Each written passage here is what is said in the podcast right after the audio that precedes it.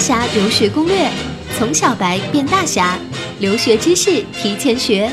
无聊英语倾情出品。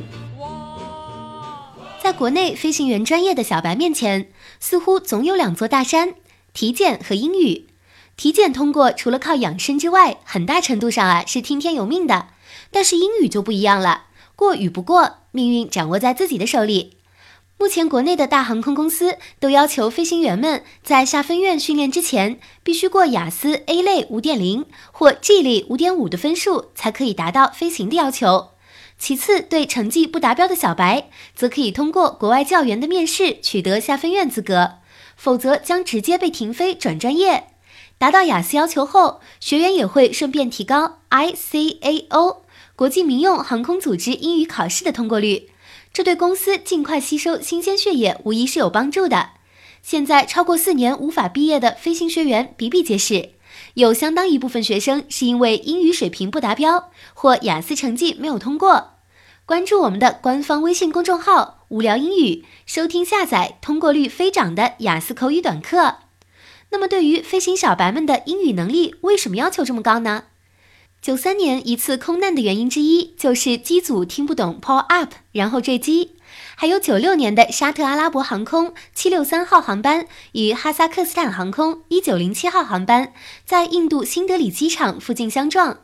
最后事故原因被证实是由于哈航的副驾驶没有听清印度控制台航管员的警告，错误下降，最终与沙航正面相撞。在航空发展史上，曾发生不少由于飞行员和空管因为语言障碍而导致的灾难，所以飞行员英语不好真的是要命的。另外，学飞行的基地也只有国外有，而且飞行驾照也只能去国外考，如美国、澳大利亚，这是全世界认可的驾照，一般都是高考招飞的时候当的飞行员，各大航空公司来招生。如果身体要求合格后，高考文化分达到的话，就会签航空公司，然后学费都是航空公司与高校合作，不用飞行员自己付。在国内学两年理论后，考雅思，再出国去国外基地实训两年，然后再考飞行驾照，再可以上岗。在这个过程中，仍然需要依赖英语的使用。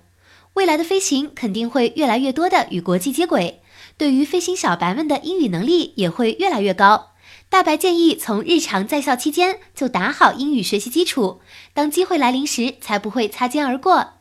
想了解更多出国留学、文化差异、海外衣食住行、旅行工作资讯，马上订阅电台或搜“白大侠留学攻略”官方微信公众号，C H U G U O A，也就是出国啊的全拼，把你最想了解或体验过的有趣留学出国知识吐槽给我们吧。以上就是关于飞行员为什么要考雅思的知识，希望你出国前提前学习。